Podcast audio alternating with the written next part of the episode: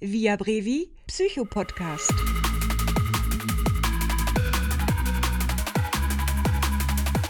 Hallo, hier ist euer Psychopodcast. Wir wollen heute über eine beunruhigende Entwicklung in unserer Gesellschaft sprechen. Lass uns heute mal mit einer Zeitungsmeldung beginnen. Eine große deutsche Wochenzeitung titelte vorgestern Wissenschaft im Abseits? Im Leitartikel heißt es dann, und ich lese mal vor, Trotzdem klar ist, dass es sich bei der aktuellen Grippewelle um keine gefährlichere Form handelt, als wir über Jahrzehnte gewohnt sind. Trotzdem klar ist, dass eine sanfte und verträgliche Stärkung unseres Immunsystems Vorrang hat vor drastischen medikamentösen Eingriffen. Trotzdem klar ist, dass wir mündigen Bürger für unseren Schutz die Verantwortung übernehmen können und wollen werden einige irregeleitete Wissenschaftler nicht müde, von einer globalen Bedrohung zu warnen und mit immer fantastischeren Szenarien einer weltumspannenden Verschwörung auf Bauernfängerei zu gehen. Sie stellen sich dabei in eine gefährliche Nähe zu Denkweisen einer Diktatur, wie wir sie gerade hierzulande entschieden zurückweisen müssen.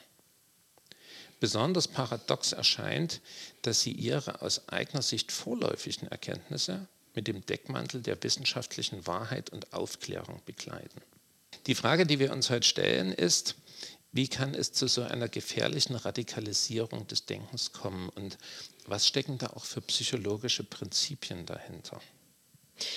Als allererstes sollten wir natürlich betonen, dass wir auf Seite der Vernünftigen stehen.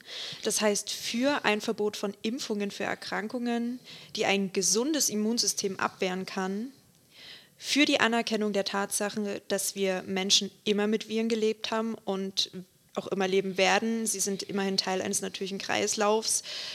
Und auch für eine ganzheitliche Medizin und eine Demokratie, die sich Extremismus und damit verbundenen externen Maßnahmen verweigert, beziehungsweise extrem externen Maßnahmen verweigert.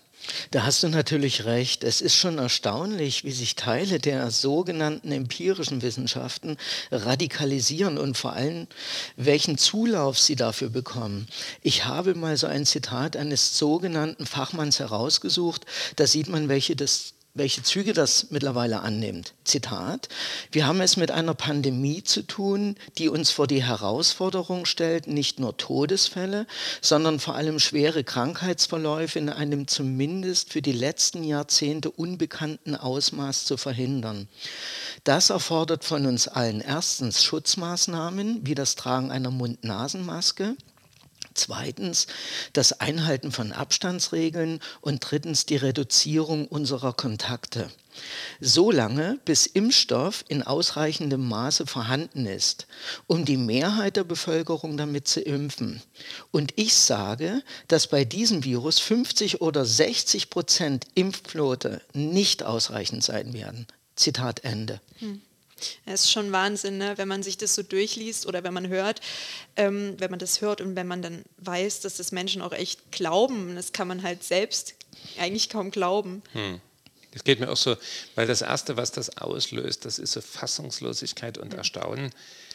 Aber das ist ja nicht niedlich. Also man darf auch die Gefahr dahinter nicht verkennen, so die Gefahr einer Radikalisierung die dann natürlich in Aggressivität mündet, weil was hier vorgeschlagen wird, ist eine Zwangsimpfung.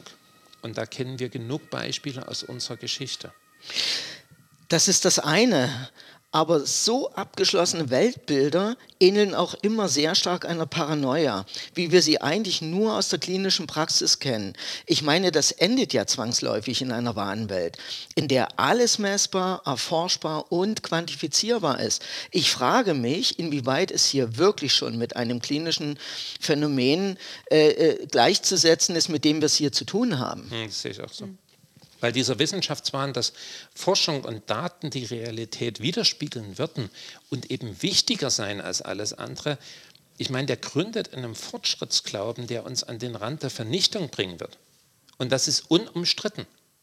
Insoweit, insoweit haben wir es hier auch schon mit einer Bedrohung zu tun, weil diese sogenannten Wissenschaftler, die spalten unsere Gesellschaft und die bilden auch so eine Melange aus kalten Rationalisten aus den verschiedensten Lagern, eben ohne jede Menschlichkeit. Und für die gelten nur Zahlen.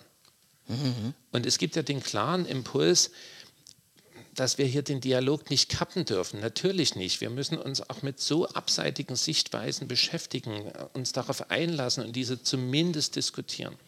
Naja, wo, obwohl ich weiß halt nicht, inwieweit man mit Radikalen diskutieren kann, die meinen, man könne alles messen. So, jetzt ist gut. äh, wir hatten schon viel Spaß beim Vorlesen, haben wir vorher geschrieben. Äh, ihr merkt, äh, wir beginnen heute mit dem Gedankenexperiment, dem Experiment so einer spiegelverkehrten Welt.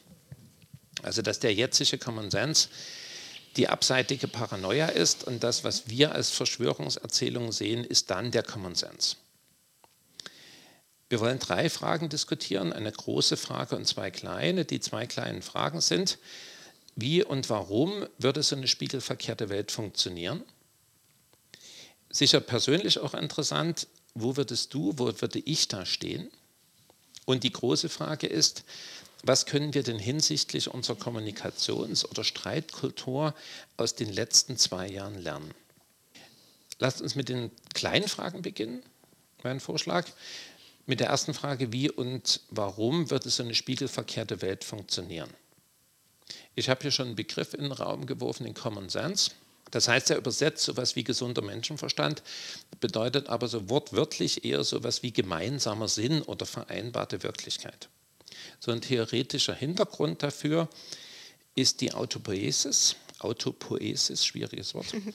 ähm, Gibt sowohl in der Biologie als auch in der Soziologie. Heißt immer, Systeme bestimmen sich selbst. Ein Beispiel aus der Biologie. Was bedeutet das? Äh, wenn ich jetzt da sitze und einen Sonnenuntergang betrachte, dann könnte ich ja annehmen, wunderbarer Sonnenuntergang und den Sonnenuntergang gibt es wirklich. Die Autopoiesis bedeutet, der Sonnenuntergang, so wie ich ihn sehe, ist ein Produkt meiner inneren Struktur, im Wesentlichen meiner, meiner Wahrnehmungsstruktur. Ein Gedankenexperiment, was ich bei Maturana gelesen habe, ist hier, wenn jetzt ein Frosch neben dir sitzt, jetzt kann der mir nicht sagen, was der sieht, aber wie wahrscheinlich ist denn, dass der denselben Sonnenuntergang sieht? Der wird sicher auch was sehen, aber sicher ganz was anderes. Und dann ist die Frage, ist es jetzt die Realität, was der Frosch sieht, oder die Realität, was ich sehe? Und Autopoiesis ist eben, äh, die Realität letztlich ist ein Produkt meiner inneren Struktur, meiner Wahrnehmungsstruktur. Ebenso dann soziologisch, was für uns sicher ein Stück interessanter ist, soziologisch der Systemgedanke, dass Systeme durch Kommunikation gemacht und aufrechterhalten werden. Das heißt, die Realität wird durch das System der Kommunikation bestimmt. Und in den beiden Sichtweisen wird Realität nicht negiert, es wird nicht gesagt, das gibt es nicht. Nur die Vorstellung einer objektiven Wahrheit wird dort relativiert. Und das heißt auch, dass für Diskussionen zum Beispiel weniger die Inhalte relevant sind, auch für das Ergebnis von Diskussionen, sondern mehr die Art und Weise des, äh, des Diskutierens. Und das wollten wir auch in diesem ersten äh, Gedankenexperiment zeigen. Das heißt, wenn man sich diese Spiegelwelt vorstellt, dann funktioniert die in derselben Art und Weise, wie wir heute Realität diskutieren. Ähm, das hat sich dann nicht geändert. Daran habe ich auch gerade gedacht, als du meintest, ich meine Maturana, Autopoiesis, das ist ja alles Systemik. Und ähm, da habe ich mir bei dem Gedankenexperiment tatsächlich gedacht, so ja, es würde dir jemand sagen, oh, der Sonnenuntergang ist schön und dann würdest du dir denken, ja, der Sonnenuntergang ist schön und würdest dir das immer weiter quasi eigentlich verstärken, so wie es in der Systemik ja auch der Fall ist. Mhm. So mit der Kommunikation, wir kommunizieren auf einem Level, das verstärkt sich gegenseitig und ich fand, das Gedankenexperiment hat das sehr schön demonstriert, wie man sich dann auch gegenseitig sehr schön ähm, immer wieder bestätigen kann. Mhm. Ja, dass eben diese Art und Weise der Diskussion wird tatsächlich unabhängig von den Inhalten ist. Hm. Und diese Idee von Luhmann, dass äh, das System vor allen Dingen durch die Kommunikation selber bestimmt wird und die Inhalte austauschbar sind, da ist schon was dran. Na, deswegen ähm, meine Antwort auf die erste Frage, wie und warum ähm, eine spiegelverkehrte Welt funktionieren würde. Ich bin schon der Meinung, dass das, dass das klappen würde ja, aufgrund eben dieses systemischen Gedanken und ähm, habe mich auch sehr in das Gedankenexperiment eingefühlt. Und ähm, wir können gerne auch weitergehen und äh, drüber diskutieren, wo wir halt da stehen würden. Ich denke, das ist ganz interessant. Ja, lass uns das. Ich hatte noch einen anderen Gedanken, weiß gerne, ob ich den jetzt äh, mal durchdrücken will. Lass mich den mal kurz durchdrücken. Äh, dass auch dieser Gedanke, wie diese Kommunikation funktioniert, ja, dass, wir waren ja auch sehr empört ja, waren ja auch sehr empört über diese ja. abseitige Vorstellung von Wissenschaft, dass man alles messen kann. Und das ist ja so ein, ein Punkt, der heute in der Diskussion auch sehr stark festzustellen ist. Na, dass sozusagen so eine gegenseitige Empörung auf allen beiden Seiten. Und das ist sicher ein System, eine Charakteristik des Systems, also das ist sicher ein Bestandteil auch dieses Kommunikationssystems. Und wiederum eine Wechselwirkung. Und dann wiederum, ja genau, na, das, ja, äh, ist, das ist ja kaum voneinander zu trennen, wenn, ja. man, das, na, wenn man das betrachtet. Na, das, da ist ja schon viel diskutiert worden, auch in dem Podcast über die äh, Verschwörungserzählungen haben wir da schon viel diskutiert. Wir wollen dort heute jetzt nicht nochmal reingreifen, weil den könnt ihr ja auch noch selber hören, ähm, auch über dort Hintergründe hat natürlich auch was mit diesen Wagenburgen, diesen äh, Bubbles zu tun, in denen mhm. wir uns auch befinden. Ja, ne? Total. Wo wir uns dann auch gegenseitig quasi selber bestätigen. Und das ist ja das, deine Überleitung auch, wenn wir jetzt dieses Gedankenexperiment machen und für uns das paradox erscheint, heißt das ja, dass wir uns jetzt mit unseren Gedanken in der Mehrheitsbubble befinden. Genau. Ja? Mhm. Und da ist ein, wirklich eine gute Frage, was wäre denn, wenn es umgekehrt wäre?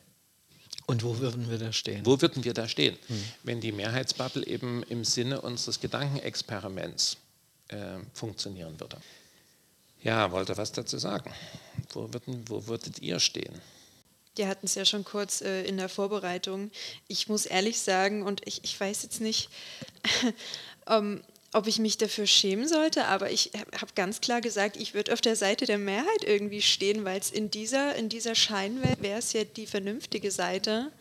Und ähm, ich, ich meine, wenn unsere, unser Wissenschaftsglaube da, dem her so geprägt wäre, dass es eben nicht alles messbar ist und wir wirklich davon überzeugt wären, dann würde ich das doch gar nicht in Frage stellen.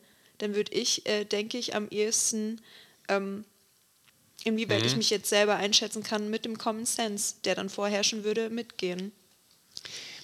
Du hast schon gesagt, das haben wir vorher schon diskutiert. Ich fand das auch sehr ehrlich von dir, weil ich Schwierigkeiten hatte, mich dort einzuordnen. Aber natürlich ist es so, äh, wahrscheinlich ich eben auch. Ja, mhm. Ich würde mich eben auch diesem, in, bei der Mehrheit wiederfinden. Und das ist ja eben das Verwirrende auch. Ja, dass wenn die Kommunikation selber, das System selber, die, die Merkmale des Systems selber eher die Kommunikation, nicht die Inhalte sind, werde ich wahrscheinlich, äh, ich sage mal, dem auch eher erliegen. Äh, das frage ich mich immer, ob man dann nicht eigentlich auch dem sozialen Druck erliegt und sich freuen kann, wenn man gerade mal in der Mehrheit ist. Ist ja auch ähm, sehr angenehm, oder? Ja, ja, ist, halt, ja, muss es ja auch einfach machen. Ist natürlich, ist natürlich ein Stück einfacher und ein Stück angenehmer und wahrscheinlich wird es mir da auch so gehen. Ich kann mich ähm, halt daran erinnern, dass wir in der Vorbesprechung da eben auch drauf gekommen sind und ähm, du, Jürgen, hattest eine ziemliche Gegenposition dahingehend. Stimmt. Ich habe mir die Frage gestellt, wo ich stehe und kam zu dem Schluss, dass ich, wenn ich der großen Mehrheit angehören würde, dann nur, wenn ich ausreichend Beweise oder, oder Argumente hätte, äh, dass ich tatsächlich dieser, ähm, die, dieser Mehrheit folgen würde. Ich würde mich da so ohne weiteres nicht einfangen lassen. Ja, und das konnte ich total verstehen. Deswegen habe ich jetzt meine Position, meine Position so ein bisschen mit ähm, Bedacht geäußert, ähm, weil ich das ähm, sehr nachvollziehen kann. Aber meine, meine erste Intuition war wirklich sofort, ich sehe mich da, dass ich äh, tatsächlich mit der Mehrheit mitgehe. Und dann hinterfragen würde vielleicht erst kommen, wenn es irgendwie kritisch wird. Und genau das ist ja aber das, was, was passiert. Also was passieren würde in unserer spiegelverkehrten Welt, wie auch was jetzt passiert in Du kommst nicht drum herum, eine Position zu beziehen. A, jetzt in dieser Fragestellung nicht und auch generell nicht. du kannst nur dafür oder dagegen sein, neutral kannst du in so einer Situation nicht sein.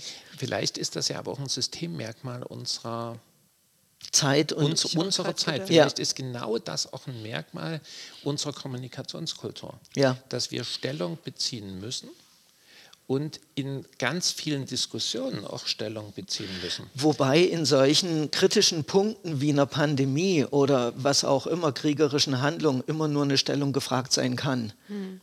Du kannst nicht dazwischen liegen. Vielleicht ist das aber wieder ein, ein, ein, Strukturmerkmal, dass wir die Situation sozusagen in jede Richtung immer wieder auch in Diskussionen zuspitzen. Mhm. Und ich habe manchmal das Gefühl, auch ohne Not zuspitzen. Mhm. Also, ja, ja, na, also natürlich, also gerade wenn, wenn äh, Leute miteinander diskutieren, die nun wirklich nicht die Operation am offenen Herzen machen und die Welt retten werden mhm. und man einfach über dieses Thema diskutiert, landen wir sehr schnell auch in so einer emotionalen Zuspitzung. Das ist landen richtig. wir sehr schnell, bist du jetzt dafür oder bist du dagegen? Mhm. Und das ist eher ein Strukturmerkmal. Das ist eher ein Merkmal unserer Art mit dieser D'accord. Ne? Hm. Ja, ähm, aber ich, ich sehe das auch schon ein bisschen so, dass bei so gewaltigen Themen eine Position schon irgendwie gefordert ist, weil ich habe jetzt gerade weitergedacht und mich gefragt, wenn du nirgendwo stehst, wo stehst du denn dann? Bestätigst du damit nicht das, was gerade sowieso vorherrscht? Mhm. also eine Entscheidung gegen was ist ja auch immer eine Entscheidung für was.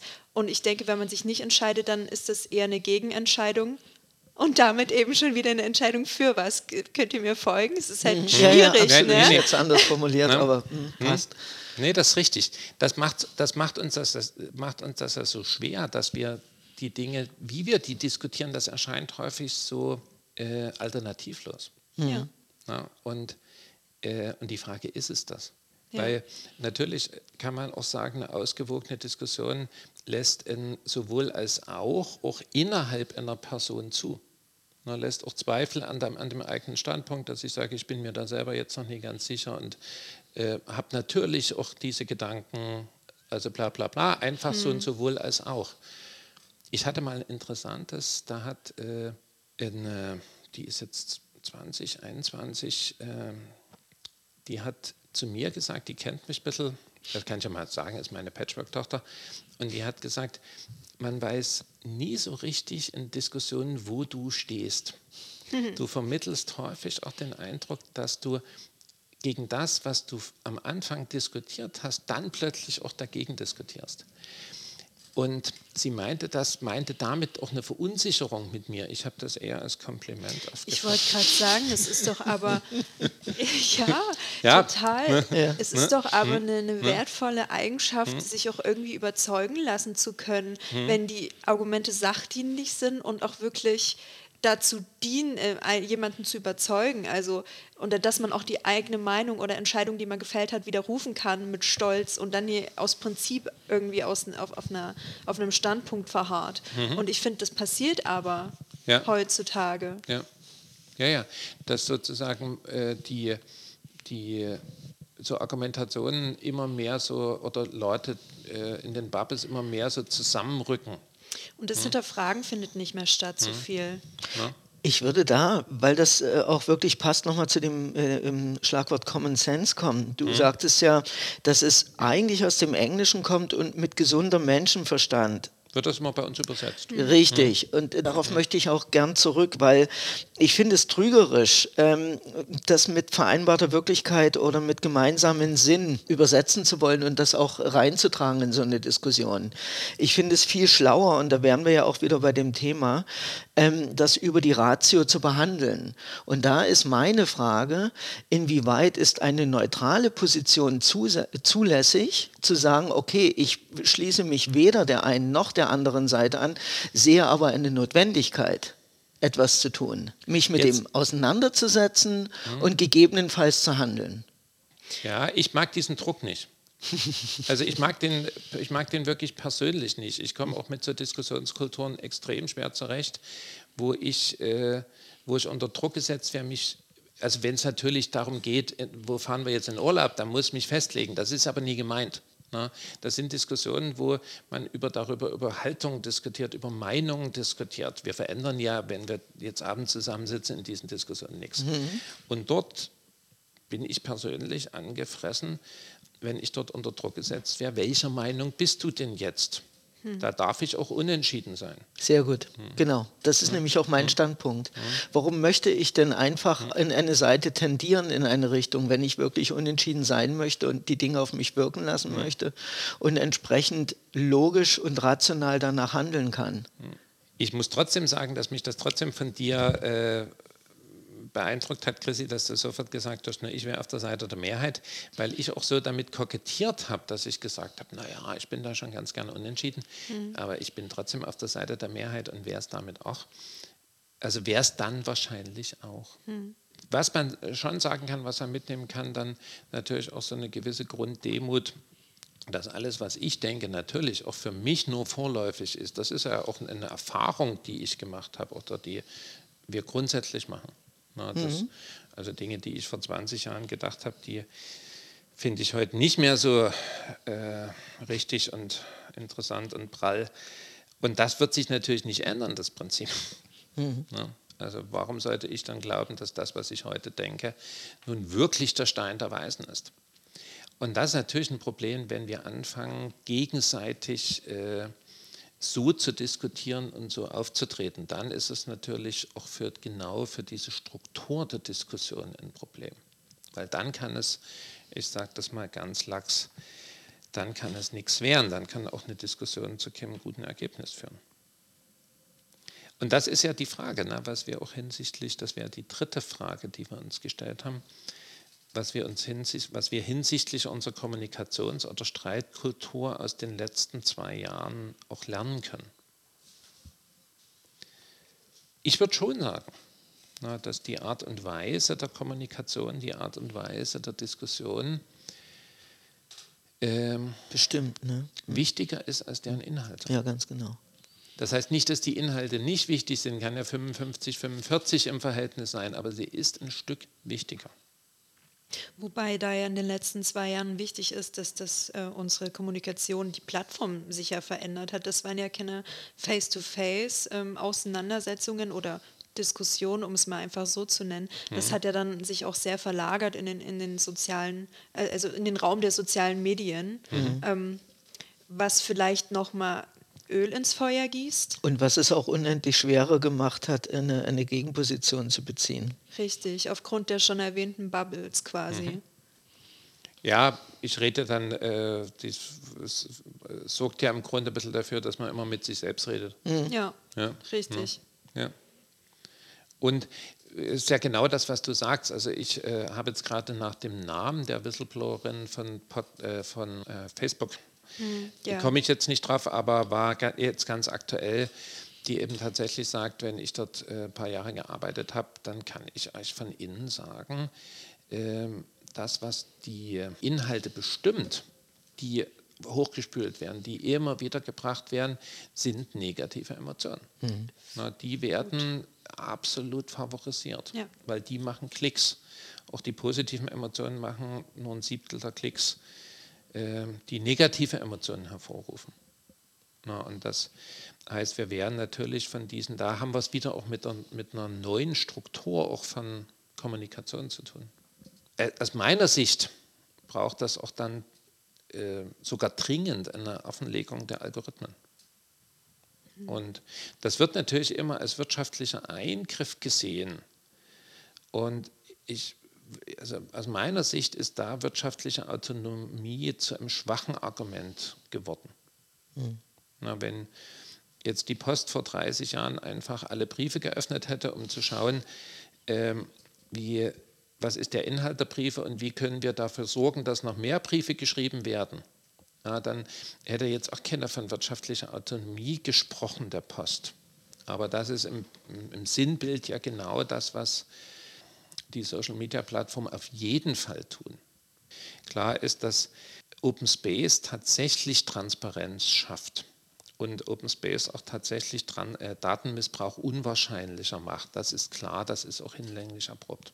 Ja, und dort glaube ich, dass äh, einfach so eine Offenlegung der Algorithmen. Auf Das unser, Thema, ist- auf unser Thema in dem Zusammenhang zurückzukommen, das wir am Anfang besprochen haben, ist es auch um ein Vielfaches leichter gewesen, Diskussionen dieser Art zu befeuern, Bubbles zu bilden, beziehungsweise Meinungen äh, zu, äh, zu schüren und, und auch ein Stück weit manipulativ dabei zu sein, weil eben keine transparente und offene Diskussionskultur entstehen konnte. Durch, ich auch gedacht, ja. ja, durch die digitalisierten Ja. Medien. Dass das System gar nicht mehr frei ist, sondern beeinflusst dadurch ja auch ein bisschen. Das ist quasi moderiert, ohne dass man die, Richtig. ohne dass man die, die Absichten, man ahnt die Absichten des Moderators, die Struktur der Moderation kennt man aber nicht. Ich Richtig. wollte gerade sagen, ich denke, einige Menschen werden sich dem gar nicht bewusst sein, dass es überhaupt moderiert wird. Ja. So, So ist es. Ne? Ja. Und dann ist das wieder der freie Wille, die, Ja. der sich diesen Personen dann vorblüht, Ja. quasi. Es wird entmenscht. Ja. Genau. Und das ist auch etwas, was sicher äh, aus meiner Sicht oder was wir auch diskutiert haben aus unserer Sicht äh, auch eine Lehre der letzten zwei Jahre sein, sein kann oder sein sollte. Dass die Menschen mal wieder miteinander reden sollten. Oder dass wir, ja, natürlich. Äh, Und dass wir die, die Ja, und keine Meinungen einfach nur transportieren. Naja, Darum geht es ja. disagree. Ja, genau, agree to Quasi. disagree. Ja. Ein sehr simpler Punkt, aber la- lass uns den nicht äh, außen vor halten, ist, dass klar ist, dass spätestens, wenn hauptsächlich so über Schuld und Recht diskutiert wird, muss man sich immer fragen, wie, wär, wie sollten wir dies, diese, diese Diskussion weiterführen. Na, dann sind die Themen selber irrelevant geworden, nebensächlich geworden. Dann ist die Struktur der Diskussion plötzlich interessant. Warum das ein simples Thema ist, weil das äh, als, als Mikrothema der Kommunikation ganz klar ist. Na, wenn Menschen in Diskussionen, in Konflikt geraten und die diskutieren über Schuld und Recht, dann muss man sich über, irgendwie über die Art der Diskussion Gedanken machen. Das ist uns aber in den letzten zwei Jahren extrem auch in der gesellschaftlichen Diskussion passiert. Vor allem ist es so einfach, äh, Schuldige zu suchen, weil es irgendwie die Verantwortung abgibt. Dann bin ich nicht mehr verantwortlich, sondern ist die andere Person ist doch total erleichternd, wenn, wenn, wenn ich das irgendwie abtreten kann, auch Ja. quasi. Ja, genau. Das so, glaube ich, so der wesentliche Psychomechanismus, Ja. psychologische Mechanismus dahinter, dass wenn wir in Konflikt geraten, ähm, werden wir, möchten wir nicht mehr verantwortlich sein für das, was da passiert. Ja. Also ich persönlich versuche ne? trotzdem die Ebene immer relativ, ne? Äh, ich greife jetzt mal sozusagen ein bisschen in, dem, in, in meine Mehrheitsbubble rein. Das ist natürlich jetzt aber unser, unser Problem, auch der Mehrheitsbubble, dass wir extrem stark die heutigen, in Anführungsstrichen, Verschwörungserzähler, nee, nicht in Anführungsstrichen, ich halte halt sie tatsächlich für Verschwörungserzähler. Also, dass wir die Verschwörungserzähler für das Dilemma unserer, unserer dieser, dieser, dieses Streits, auch dieser Konflikte verantwortlich machen. Na, und da ist klar, sobald du das tust, äh, begibst du dich oder dann bist du in einer Diskussion, die, du, die keiner mehr gewinnen kann. Ja, und da äh, können wir uns auch ruhig, ich sage jetzt nochmal noch mal den Begriff in unserer Mehrheitsbubble an die eigene Nase fassen. Was ich auch noch denke, ist, würde ich mal zur Diskussion stellen, dass wir auch gelernt haben, dass ähm, die Leute in diesen Bubbles auch deswegen wahrscheinlich so zusammenrücken, weil wir so übergreifende, ich nenne das jetzt mal so gesellschaftliche Identifikationsfelder verloren haben, zu wenig haben. Also Fußball ist vielleicht noch eins, aber das war jetzt auch nur eine, be Ja, das blöde, sind- blöde Bemerkung. Das ist aber auch ein Thema, was gerade aktuell in allen Medien besprochen wird. Der Wegfall von Visionen und Identifikationsfaktoren in der Gesellschaft in der heutigen Zeit. Wobei sich da mir wieder der, Sch- äh, der Bogen schlägt auf das, was wir am ganz, äh, ganz am Anfang besprochen haben, dieses, man muss unbedingt eine Entscheidung treffen. Natürlich kannst du dich dann, wenn du gar keine willst, nicht mehr damit identifizieren und vielleicht ist alles zu extrem für einige Personen. Und deswegen wird es nur noch so ein, so ein, so ein offener Raum, wo, wo eigentlich wo du dir so denkst, hm, was, was ist denn jetzt hier los? Ich kann mich damit eigentlich gerade gar nicht identif identifizieren, aber ich habe das Gefühl, ich muss so quasi. Ja, aber ich glaube, dieses Wir, Also diese mit den Identifikationsfeldern ist ja auch gemeint, wir brauchen so ein Erleben, wo wir uns eben als große, als, als, als Gemeinschaft, als Gemeinschaft Natürlich. erleben. Und das ist eben, lässt sich nicht herbeireden, sondern das muss eben auch alltäglich erlebt werden. Und dort haben wir Räume und Felder, in denen wir das erlebt haben, scheinbar verloren. Ich so persönlich sehe da ja auch so einen sehr starken Grund in so einem Erstarken des Nationalismus, weil der der bietet einfach so ein archaisch erprobtes Wir an. Mhm. Ne, also es mhm. ist ein sehr abstraktes Wir, aber der bietet es einfach an. Der sagt, wir sind's. Und wenn das Wir als Erleben fehlt, dann aus meiner Sicht springen auch sehr viele auf diesen Zug auf. Also viel mehr, als uns lieb sein kann. Mhm. Was du noch sagtest, ist auch so ein, so ein äh, Mangel an Identifikation, aber eben, du sagtest auch so ein Mangel an Utopie. Ja. Vision, sagte ich, aber Vision, meine, ja, na, Utopie, Utopie ist ja, verstanden. Ja, ja, aber nee, das na? passt schon. Na? Das ist schon richtig. Was ich festgestellt habe und gar nicht weiß, wie, wie, ich mich dazu stellen soll, dass alle Seiten heute sehr stark mit Dystopien äh, die, also die Fahne, unter, die wir, unter denen wir uns vereinigen, sind eher Dystopien. Hm. Das ist traurig. Äh, ich habe mhm. für mich eine Antwort gefunden. Es ist äh, zum Ende des 20. Jahrhunderts den Leuten auch vielmals ähm, dargestellt worden, dass das 21. Jahrhundert eine komplette Neuerung, eine Transformation bietet. Und ähm, die Leute haben zum Teil überhaupt gar nicht verstanden, was damit gemeint ist. Und die, die es erzählt haben, möglicherweise auch nicht, weil keiner aus meiner Sicht wusste, in welche Richtung das mal laufen wird. Und jetzt ist dieses Jahrhundert schon 20 Jahre alt, 21 Jahre alt und es ist nichts passiert, außer dass die, dass die Zeit sich schneller dreht, gefühlt und die Entwicklungen rasanter geworden sind eine, eine positive Utopie oder eine positive Vision hat sich allerdings für die Menschen nicht herausgebildet, was den Nährboden beziehungsweise natürlich den Rückschluss für einen Menschen mhm. zulässt, in Dystopien zu denken. Ja. Ja, ich habe da jetzt auch drüber nachgedacht, als du sagtest, äh, das 21. Jahrhundert war ja auch äh, so ein, ein Glanzbild. Ein, ein, Glanzbild, genau. Und es war ja im Grunde, so nach dem, was du sagst, aber auch ein sehr indifferentes Heilsversprechen. Ja, ich wollte genau. gerade sagen, hat das nicht ja. auch einigen sehr Angst gemacht erstmal? Das hatte ich das nicht das, das, Gefühl. Was, ich, was, mir jetzt sofort aufgekommen hm, ist, als du das erzählt hattest. Hm. Aber ne, soll ich da schon hm. zu sagen? Also. Hm. Das, doch, das mag sein. Doch, das mag sein, weil ich eben auch feststelle, dass auch eine, eine große Einigkeit in der in der Diskussion darin besteht, in so einer zeitlichen Rückwendung.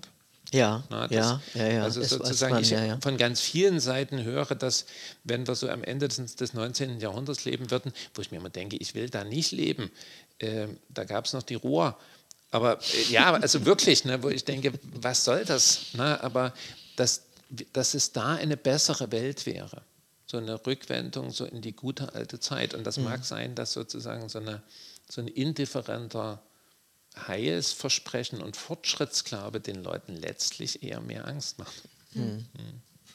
Wir werden natürlich uns hier nicht hinsetzen und eine neue Utopie entwerfen. Eine Vision mhm. motiviert natürlich immer, mhm. ist klar. Mhm. Aber auch eine Dystopie kann dich äh, motivieren, nämlich äh, im Hier und Jetzt zu leben. Also ich denke, es kommt immer sehr auch auf die Person, naja, auf die Person an sich an. Und das mhm. ähm, wie sich das halt auch in der breiten Masse so äußert. Vielleicht auch ein, ist das auch ein Generationending so. Hm, sag mal. Naja. Weil wir ja zwei unterschiedliche Generationen sind. Also ihr seht uns jetzt nicht, aber Chrissy, du bist ähm, etwas jünger. So. Du, ähm, genau, etwas jünger. Danke. Ähm, naja, ich erlebe das schon so, dass meine Generation da äh, schon gewillt ist, irgendwie noch was zu tun, irgendwie was, was zu reißen. Mhm. Ähm, aber wenn es halt den Bach runtergeht, dann geht es halt auch den Bach runter. Und dem sind wir uns, finde ich, schon bewusst auch. Und das, das schafft einen unfassbaren Handlungsdruck. Aber wir wissen auch, wir haben es versucht, okay, und mehr können wir jetzt nicht machen. Mhm. Äh, das ja. ist so, was ich mhm. erlebe. Ja. Ich finde das ja total gut. Ich sage das jetzt mal äh, so als Oller als aller Daddy, äh, weil das seit langem mal wieder Bewegungen gibt, die auf die Straße gehen und die sagen, wir wollen.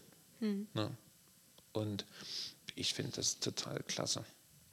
ich komme mir da schon komisch vor, wenn ich sozusagen auch mahnend den Kopf hin und her wiege und sage, naja, es ist sehr emotional und ist auch mit sehr viel Hysterie verbunden und letztlich ist es auch so ein vor sich hertragen von sehr äh, sozusagen ein Versammeln unter Katastrophenszenarien und die Frage, ist das jetzt tatsächlich auch ein gutes, ein, ein, eine gute Idee von Entwicklung, da komme ich mir schon echt alt vor und auch echt ungerecht vor. Ich denke es aber tatsächlich, ne, dass, also das, dass, das auch ein, dass das diese andere Seite ist. Hm. hm. Ja. So, wir werden heute natürlich diese vielen Fragen, die wir gestellt haben, nicht abschließend beantworten. Uns ging es heute tatsächlich darum, dieses Spannungsfeld, wie würde es denn aussehen, wenn es tatsächlich andersrum wäre? Und was können wir für unsere Kommunikation aus dieser Krise auch der letzten zwei Jahre mitnehmen?